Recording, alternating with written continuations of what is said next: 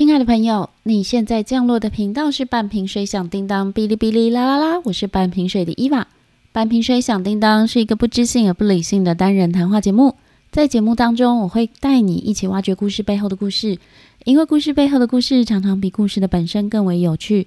现在就让我们一起来挖掘吧！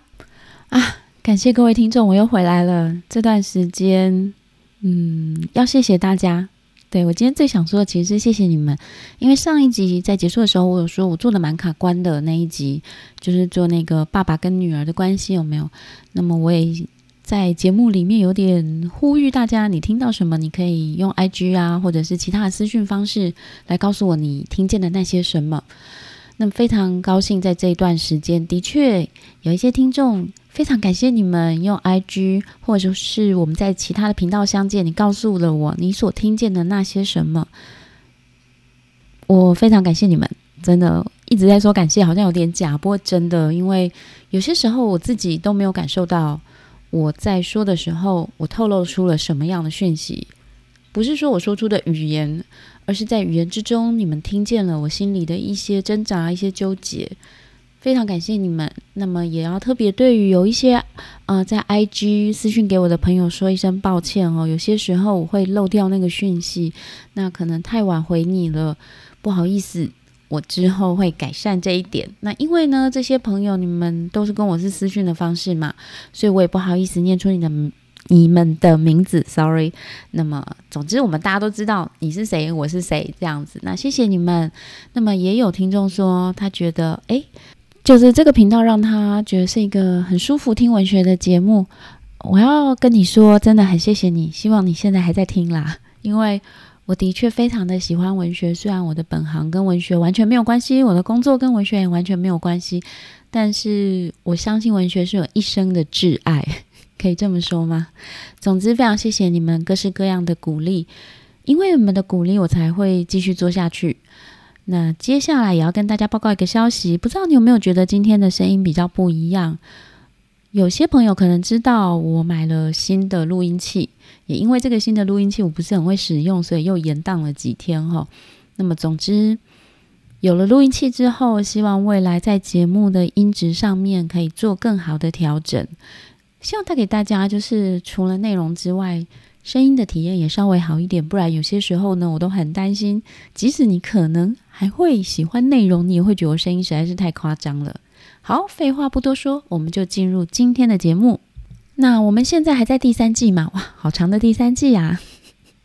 那我们主要在做的这一本书呢？是越南裔的美国作家阮月清他所写的《流亡者》，《流亡者》是由八篇短篇小说所组成的一本书哈。那我们今天要讲到的是第七篇。我们前面也讲过，这本书主要讲的都是在美国的流亡的越南人。哎，我们也不要说人家流亡，其实就是迁移到美国的越南人，他可能是第一代，可能是第二代。今天我们要讲的这一篇，它的篇名是《另一个我》。它的英文片名是《Someone Else Beside You》。我觉得在上一集跟这一集就两篇，上一篇是讲 The Americans，就是在讲一个美国的爸爸，美国人爸爸跟他的一定要去越南做志工的女儿之间的一些纠结。那这一篇另一个我其实也是在讲父子关系，或者你可以说是家庭关系。但是这一篇我在读的时候一样啦，也会有点挣扎。那么挣扎的原因并不像前一篇，因为毕竟我是一个女儿，可能我跟父亲之间的确会有一些纠结的心结。但这一篇他讲的是父子之间的关系，所以在做这篇的资料整理的时候，我花比较多时间在思考，可能没有像以前做其他篇哈，会有很多很多背景知识补充。但是这篇我我看到的是一个，他用一个复合式的方式在描写人与国家之间的纠结。然后以及家庭不同的两代之间的这个纠结，还有当然就是不同观念的纠结，以及你想逃离但是你没有逃离的阴影。那在开始讲故事之前，其实也想要问一下各位听众，你知道在开始听故事之前，也鼓励大家想一想，你跟你的上一代之间有没有你不想要变成他，你很想要逃离他的一些特点。我不是说你一定要不跟爸爸妈妈来往啦，而是说你有没有想过，有什么是你的父亲或你的母亲，你尽量去想跟你同性别的那一方。比如说，如果你是一位男性听众，就鼓励你想想，你跟你爸爸有什么你不喜欢他的特点，你希望我长大之后绝对不要变成那个样子的特点，或者是让你害怕的一些回忆。那如果是女性听众的话，当然就鼓励你去想，有什么是你小时候对于妈妈想要逃离的一些特点呢？因为我觉得接下来的这一部小说啊，就这个故事，它跟这个主轴是有关联的。当然，我就说嘛，阮月清她在写这一整本小说的时候，所有的故事都跟越南移民有关，不仅仅是你跟爸爸或你跟妈妈之间，也牵扯到一个迁移到别的国家的人跟他的母国之间的一个情感的纠结与联系。那我们就先开始来讲今天的这个故事好了。我觉得今天这个故事它的写法跟他其他篇也真的不太一样，你们听我讲就知道了。这个故事的主角是一个叫汤马斯 （Thomas） 的中年男性。那么一开始就是他开着车去接他爸爸。他去哪里接他爸爸呢？是他爸爸的女朋友家。哦，好奇怪哦，但没什么啦，就是他妈妈已经过世了，所以这个主角的爸爸呢，我们就叫他 P 老，因为他真的在这个小说里面有个绰号，就叫 P 老哦。那 Thomas 就是去 P 老的女朋友家接 P 老哦，拗口，我刚录了好几次才把这句录顺。那么，因为 P 老的车不见了，那他白天的时候还是要回到 Thomas 家。总之呢，他就初见面了这个爸爸的女朋友。但是接下来呢，就开始讲这个爸爸是一个很坚韧的人。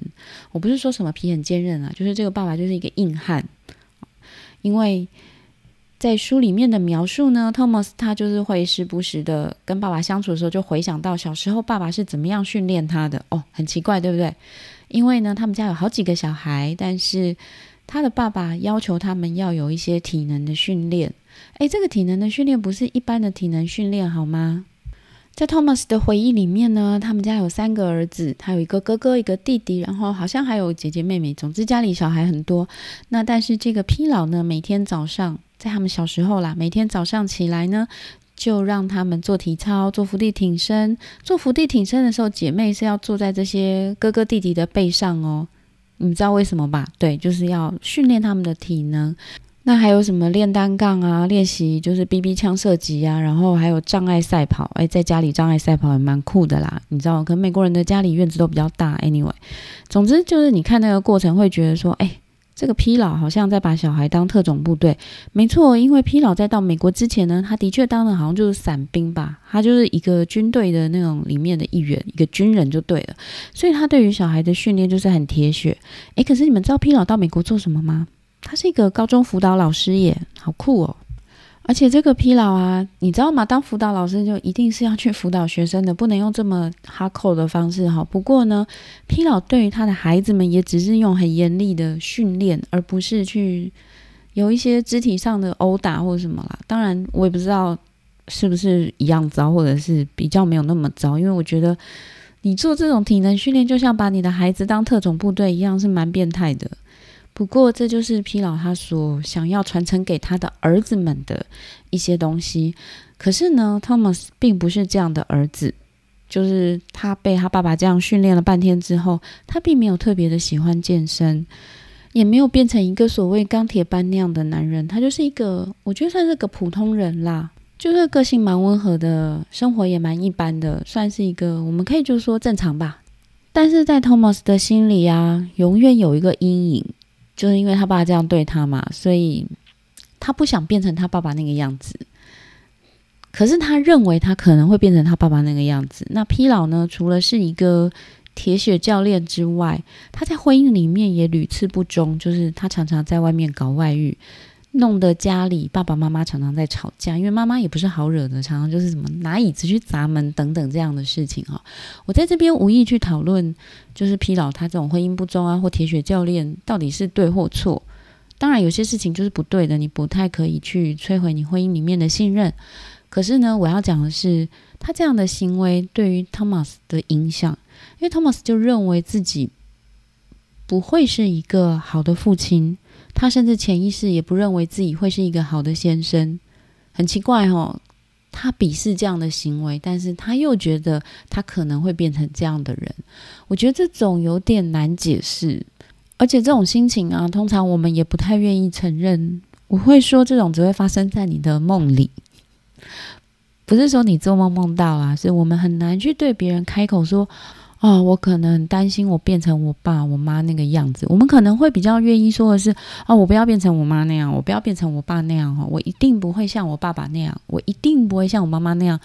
但是在心里很可能会有个阴影，是：天哪，我会不会变成那个样子？那 Thomas 其实就是活在这个恐惧里的。那我怎么知道的呢？因为接下来在 Thomas 这个叙事凌乱的顺序之中呢，我们知道他本来是有一个太太的。就是他刚离婚没有多久，可能不到一年吧。那他的太太应该是一个白人。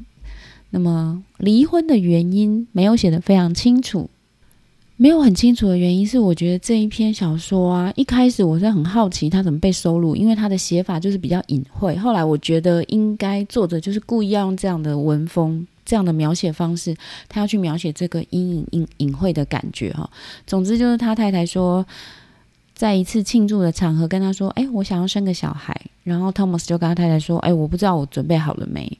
嗯，我不知道我会不会照顾小孩。”他太太就对他说：“得了吧，你不会跟你爸一样的。”然后这个时候，Thomas 又对他太太说：“你不怕我会把自己的小孩当军队管吗？或是在外面金屋藏娇？就类似说我，你知道，他就是把他爸的行为就是再讲一次。”然后他太太就生气的说：“我说过了，你跟你父亲不同。那关于他跟他太太在离婚前的互动，就这么一件事。所以我在猜测，是因为他们对未来的规划不一样，所以最后就导致了离婚的结果。”看到他们因为没有生小孩，所以离婚。这边真的想要讨论一下最近很夯的话题，就是台湾生育率很低这件事情。我们人口就是负成长嘛，所以从政府啊 到 KOL 啊，然后大街小巷，好像你知道讨论少子化又变成一个风潮。如果你问我对于少子化的想法，我就觉得这就是一个大家的个人选择集体变成一个人口负成长的结果。我没有认为这件事是好或者是不好，因为我们认为它不好，是我们觉得未来的税收会变少，所以我们觉得不好。可是，难道我们要一直让人口这样成长下去吗？好像也不太对劲吧。当然，很多的理论啦，在这边我就不想多说，因为我们是一个讨论文学的节目。不过，少子化这件事情，我想要对各位女生说的是，你不需要去背负一个罪恶感。假使你不生育的话，那假使你想生育的话，也不需要背负一个责任感，因为你应该去做你想做的事情，去做对你来说最好的选择，而并非我是为了国家、为了社会、为了全人类去做这样的一件事情。我自己是有点反集体主义啦，所以我觉得真的不需要。你要生要养，不生不养，真的就是自己的选择。那也不要把这个框架套到别人身上，好吗？就是大家彼此尊重，这是一个个人的选择。好，那么我们回到故事的本身。总之呢，汤姆斯他的妈妈过世了，他的爸爸是搬来跟他住，但是爸爸呢还是常常去找自己的女朋友厮混嘛。所以老实说，这个时间轴我真的看的有点混乱。反正呢，有一天他爸爸跟他坐在车上的时候呢，他爸就是很看不爽他，因为觉得这个儿子就是没有一个硬汉的气息，你们懂吗？这个疲劳呢，他就一心想要把儿子都培养成硬汉。但是从故事里面看来，显然他所有的孩子都去别的地方发展了，只有这个不是硬汉的儿子陪着他。哎，你们会不会有遇过这样的状况啊？其实我有听说过，哎，就是爸爸妈妈可能很疼爱某一个孩子，或者是对某个孩子情有独钟，但是通常留在身边的都不是他特别喜欢的孩子，或者是说呢，他特别看不顺眼。某一个孩子，但是留在身边就只有那个，哎，有点拗口，你们懂我的意思啦。就是有的时候，有些去承欢膝下的，一直不停照顾父母亲的，并非是在兄弟姐妹排行里面最受宠的那个孩子哦。那当然原因很多，有的时候就是自然而然形成的状况。但我也知道，有些时候，我不知道你有没有这样的状况，大家可以想一想哦。有些人因为从小在兄弟姐妹里面，并不是受到父母亲关注的那个孩子，长大以后，他反而会想尽办法想要证明自己才是可以被父母亲依靠的那个人。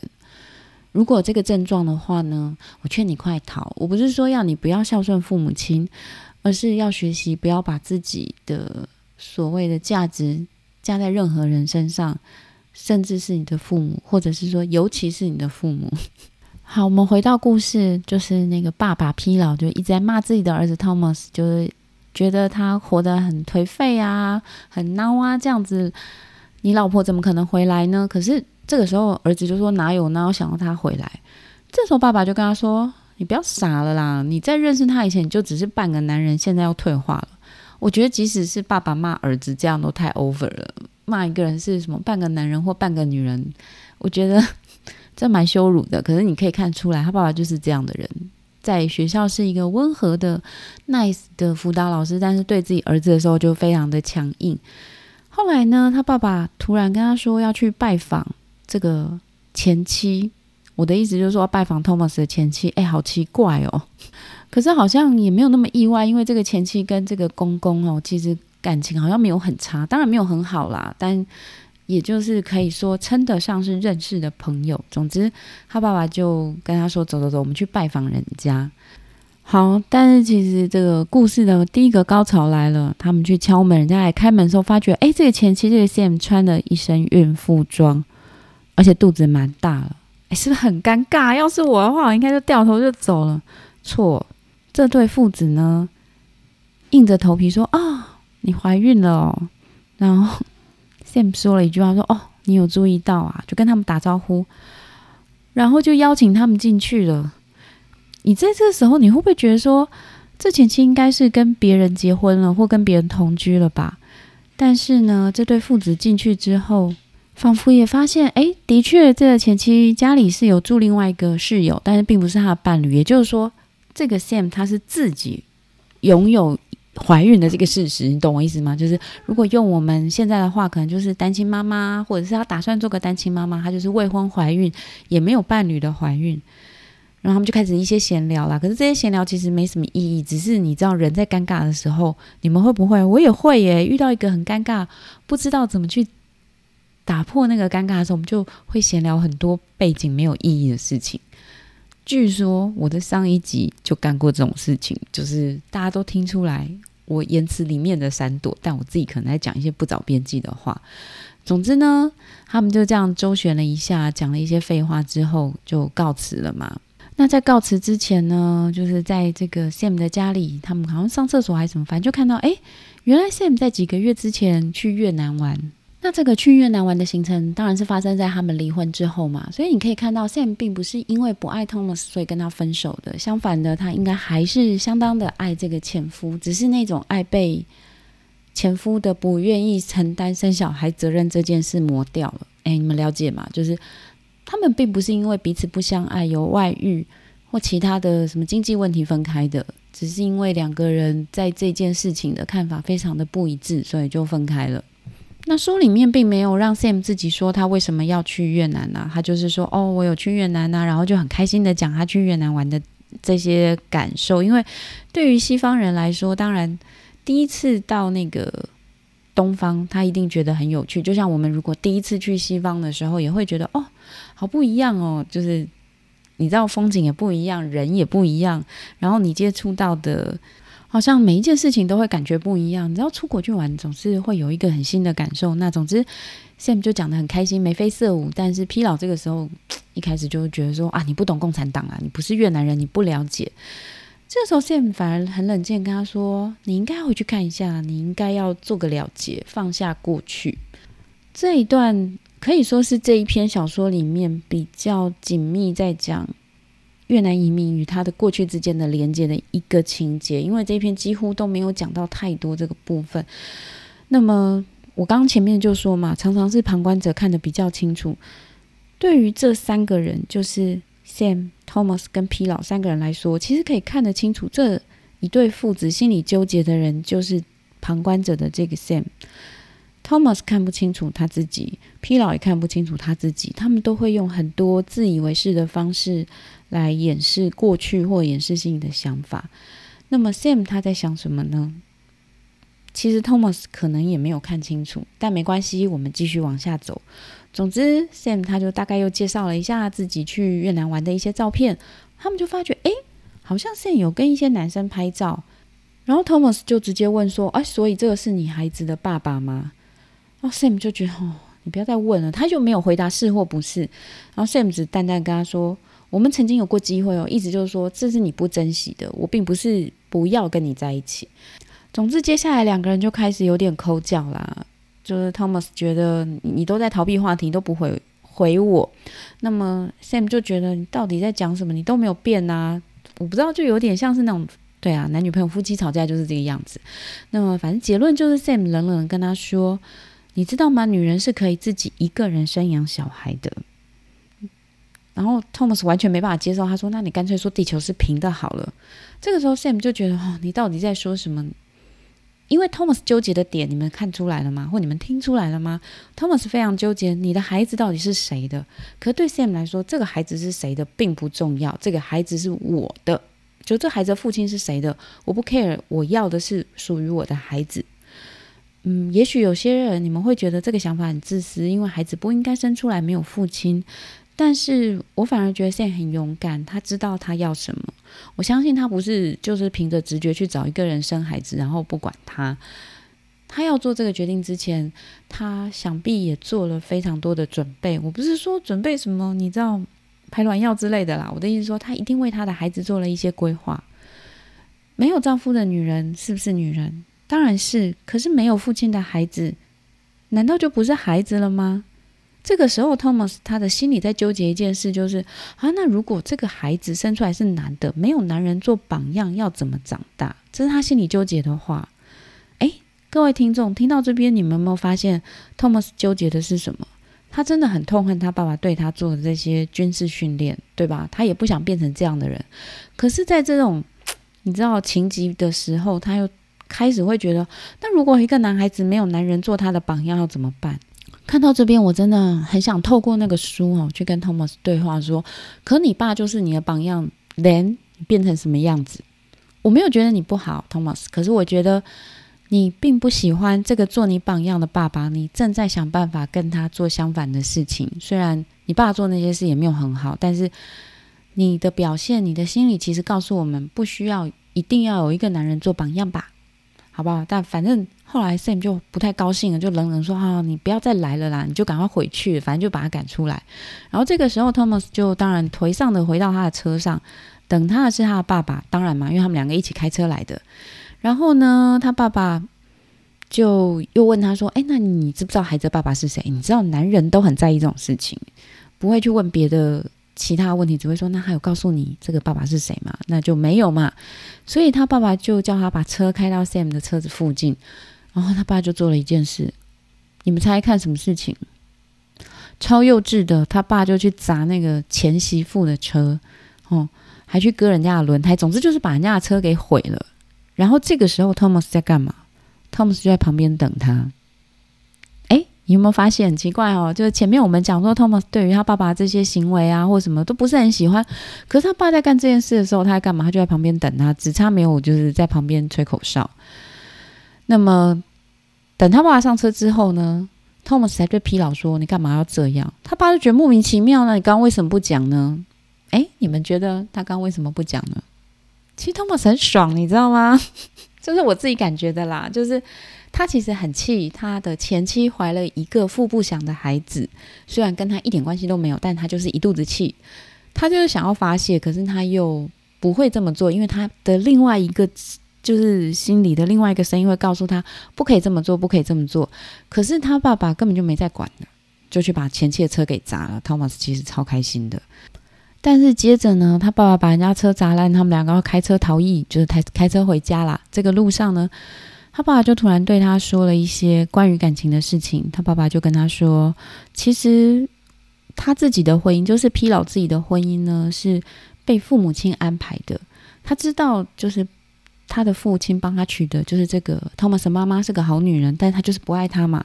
那他也知道，没有爱的婚姻是很辛苦的，所以他对 Thomas 说：‘你的感情我都不插手，我希望你能找到你所爱的人。’这个时候，Thomas 说：‘啊，你不要把话题扯到我身上。’可是我我觉得这一段疲劳其实是要告诉 Thomas 说，你是真心很爱你的前妻，你为何不去做呢？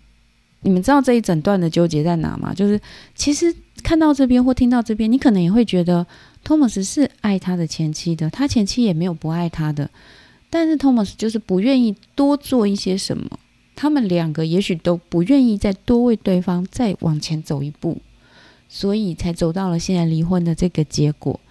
但反正托马斯他也不想面对嘛。这个时候我已经从觉得皮老很渣，开始觉得皮老有点帅的。虽然我觉得砸人家车是不好的事情，但是他其实看得见他儿子的这个挣扎。好，那么接下来我们再往下讲这个故事，就是后来他爸爸就睡醒了啊什么，然后就又要去找女朋友。然后这个时候呢，当然托马斯要载他爸去找女朋友嘛，就找那个咪咪阿姨。那么。托马斯这个时候就开始掉进另外一个想法，就觉得说：“哎，其实我的前妻要离婚，是不是就因为看到我的父母亲其实根本就不应该在一起的？所以我是不是就本来就不应该被生出来啊？什么？反正你知道，托马斯他很容易就纠结这种想法。这个时候，咪咪阿姨非常热心的跟托马斯说：‘哎，我这边有一些年轻的越南妹，不是他不是这样讲啦，就是他会说他的年轻的朋友就是。’嗯，很能干呐，然后想要找一些单身男性的朋友等等这样子。这个时候，托马斯突然觉得一切都太荒谬了，他就直接跟咪咪阿姨说：“哎，你知道我爸总是还会再跟别人乱搞，对吧？”他当然没有用那么难听的话啦，他意思就是说我爸就是一个花心大萝卜，迟早会跟别人交往的，你懂吧？你知道的，对不对？我觉得这句话，托马斯想要确认说，他爸应该真的是个在感情上的渣男，不是只有他知道这种感觉。这时候，明明阿姨的笑容就没了，然后停下来看着他，对他说：“哎，你有时候会不会希望啊？你不是你自己，你是另外一个人。”哦，你们听到这边会不会觉得很奇怪？我那时候看的时候觉得超奇怪的，我现在还是觉得有点奇怪，你知道吗？但我觉得这句话出现在这里，它不一定是真的是在咪咪的这个角度讲出来的，因为在这一篇小说里面，这个咪咪阿姨。她不是非常非常重要的角色，我觉得这一句话反而像是在主角各式各样的胡思乱想之后，从他的环境反映出来给他的一句话。因为我们前面就讲到，他又在胡思乱想，觉得说，哎，其实我爸跟我妈本来不应该结婚的，那么是不是我本来就不应该生出来？那么咪咪就是直接这样问他说，你会不会希望你是另外一个人？你们觉得从？我开始讲故事到现在，Thomas 有没有想变成另外一个人？前面我觉得还好，但到后来就是刚刚那个他爸把人家车砸烂这件事情的时候，我就觉得你根本就在心里崇拜你爸爸。哦，好，我不要说完全的崇拜，我觉得他的潜意识是希望有这样的个性的，因为我们从前面他讲说，诶，如果一个男孩子。在成长过程，没有一个男人当他的榜样，要怎么办？然后再来就是他爸去砸人家的车，他就在旁边就在发呆等他。其实他都是默许这样的事发生，而且他心里可能也就是希望要做这样的事情。所以你说他有没有想要变成另外一个人呢？或者是他的心里有没有他爸爸的影子在里面？有吗？我觉得如果是他心里有一部分其实是崇拜他爸爸，想要变成他爸爸，又。压抑住那个崇拜是很累的诶，因为你有一部分的能量想要变成一个样子，可是你另外一部分的能量拉着你要抗拒你变成你想变的样子，正负相抵不就消消除了变成零，然后你什么也没得到？可是两股力量在打架的时候，我觉得很累。今天讲话好纠结哦，你们有听懂我的意思吗？好，我用一个例子来比喻，好，就比如说我是。伊娃，我是一个女生，然后呢，我心里其实可能渴望变成一个非常有男人味的女生，好了。可是我另外的一部分的心情又觉得不行不行，我不能变成那样的人，我必须要很温柔、很和缓，所以我又花了很多力气要去抵消我想要变成很有男子气概的女孩子的那个形象。那我这样子每天就跟自己打架就好啦，我还能干什么正经事呢？这就是我对 Thomas 他的现状的一个。总结好，可以这么说。好，那故事还没完哦，因为后来你知道，他就讲了这么尴尬的话之后，这个情节就结束了。可是呢，故事还是要继续。那么接着就是汤姆斯他们又回到自己家了。总之过了，可能过了一两天吧。然后他们家的门突然敲得很大声，就有人来撞门。汤姆斯去开门，你们猜看门口是谁？当然就是车子被打烂的 Sam 啊！Sam 超生气的，他就是一个孕妇的样子，跑来找。Thomas，然后登门兴师问罪。Sam 第一句话就说：“哎，我真的不能够理解你居然有胆做这种事情。”Thomas 就说：“哦，你在说什么？” Sam 就更生气，就说：“你怎么可以对我的车做这些事情呢？”Thomas 没有说有或没有，他就直接拿了一包钱给他，就是没有情绪的递给他。然后 Sam 就傻眼，想说什么东西啊？然后，但 Sam 又说了一句话，他说：“我刚开始看到的时候，我真的超生气。但是另外一方面，我觉得这就是你变态又诡异在意我的方式，就是你会做的事情。哎，其实做这件事情的。”不是 Thomas 吗？是他爸爸疲劳，可是神就这样对他说，就是完全就像你会做的事情。但当然，他生气是比较多啦。Thomas 没有说有，也没有说没有，没有说是或是不是，他都没有说哦。很奇怪哦。通常我们会想否认嘛？如果今天这件事情不是我干的，或不是我想做的事情，我会说没有没有，我不是我怎么样。可是 Thomas 都没有讲话。当然，我们也知道 Thomas 的话并没有这么多。可是他接下来做了一件事情，Thomas 接下来把手放到 Sam 的肚子上，想要去感受那个孩子的胎动。但你们也知道嘛，胎动就不是你知道一天二十四小时一直都有的。所以呢，他又开始把耳朵贴上 Sam 的肚皮，去想象里面藏着一个小生命。他知道他讲话，也许那个小孩子可以听见。你们猜 Thomas 说了什么？他一开始说很小声，他觉得只有那个孩子听见了，但 Sam 没有听见嘛，所以他又再说了一次。他说的话是：“我可以当宝宝的父亲。”哇，你们有没有觉得真的是很超越啊？前两天还在人家家生气，现在就突然说我可以当宝宝的父亲。那当然，现在听到也很激动，就觉得说：“哎，你到底知不知道你在做什么？”因为人家是上门来就是要债讨钱，讨个公道的，结果没有想到得到这样的结果。那 Thomas 对于这个问话反应也很有趣，他说：“我不知道。”故事就结束在这边。这些话皮老听到了现也听到了，Thomas 也说了，不知道接下来会怎么样，因为故事结束在这里。但我觉得很有趣。大家有没有想到，两天前 Thomas 很生气，觉得你怎么会怀一个父不祥的孩子，或者是也没有想过自己有本事再跟 Sam 在一起？可是为什么他会说出这句话？我觉得好像他爸爸去把人家车砸烂这件事情，激出了 Thomas 对自己的看见。他知道自己其实渴望成为父亲那样的人，而不是真的逃避成为父亲那样的人。他也许不想做一个花心的渣男，但他的确想要做一个有男子气概的人。我没有觉得这件事一定是对或者是错。我觉得你如果想成为什么样的人，就不要逃避去变成那样的人。这才是比较重要的事情，因为我前面就讲自己跟自己打架很累耶。也许 Thomas 决定不要再跟自己打架了，他就想变成那样的人了。他想要去做一个他认为是对的角色。那么不知道接下来他们会怎么发展？那么对于 Sam，大家有看见什么吗？他在这篇的描写有一点薄弱，好像就是一个非常想生小孩的人。但是我们也知道，他看这对父子是最清楚的。他也非常勇于承担他为他选择所付出的代价，比如说自己怀孕，承担怀孕的种种不舒服，为了孩子要做各式各样的计划，他都愿意。我不知道你对于这个故事还有什么想法，或者是有什么问题，不管有什么问题，都欢迎你到我的 IG 或粉砖来私讯我。那 IG 或粉砖的链接，等一下我会放在下方的资讯栏。那最后呢，想花点时间跟大家讲一下未来频道的规划，不会停更啦，都已经买了录音器，怎么会停更呢？那么第三季就是这本书《流亡者》，还有一篇它就要结束了。结束之后呢，就会开始第四季。那第四季有两条线，跟以前不一样哦。一条是如果有在看我的粉砖的朋友，你就会知道我第四季想要做一本书，叫做《纳粹的孩子》，它是针对我记得是八位。就是纳粹集团首脑的后代，他们做的报道或者是访谈。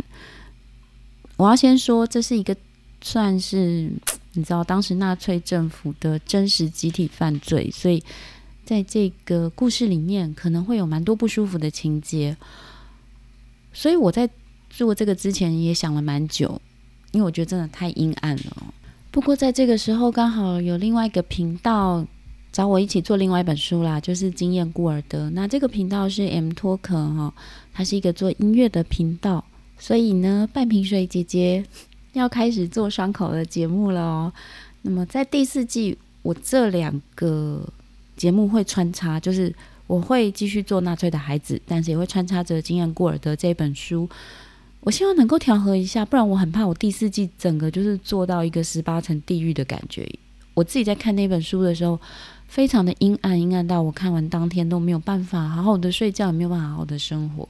我不希望把这样的情绪传达出去，我也不希望讲出来的东西连续两个月都是这么阴暗的。哎，可是金安过尔的，他也是在讲一个人的个性，不知道会不会比较愉快？没关系啊，不管了。总之呢。第三季我们还有一集，那接下来就是第四季会有不同的变化。也希望呢，我可以对我的录音器越用越顺手，你们可以听到更多关于节目里面的变化哦。那最后呢，再占用大家一点点时间，我想推荐一个产品，就是爱特鲜宠物食品。